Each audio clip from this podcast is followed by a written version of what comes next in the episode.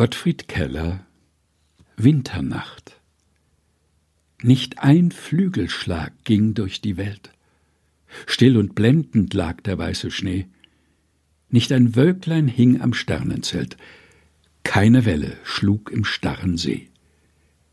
Aus der Tiefe stieg der Seebaum auf, bis sein Wipfel in dem Eis gefror. An den Ästen klomm die Nix herauf, schaute durch das grüne Eis empor. Auf dem dünnen Glase stand ich da, dass die schwarze Tiefe von mir schied.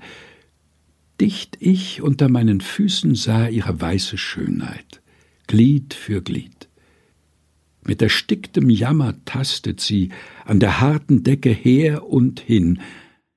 Ich vergaß das dunkle Antlitz nie. Immer, immer liegt es mir im Sinn. Gottfried Keller Winternacht. Gelesen von Helga Heinold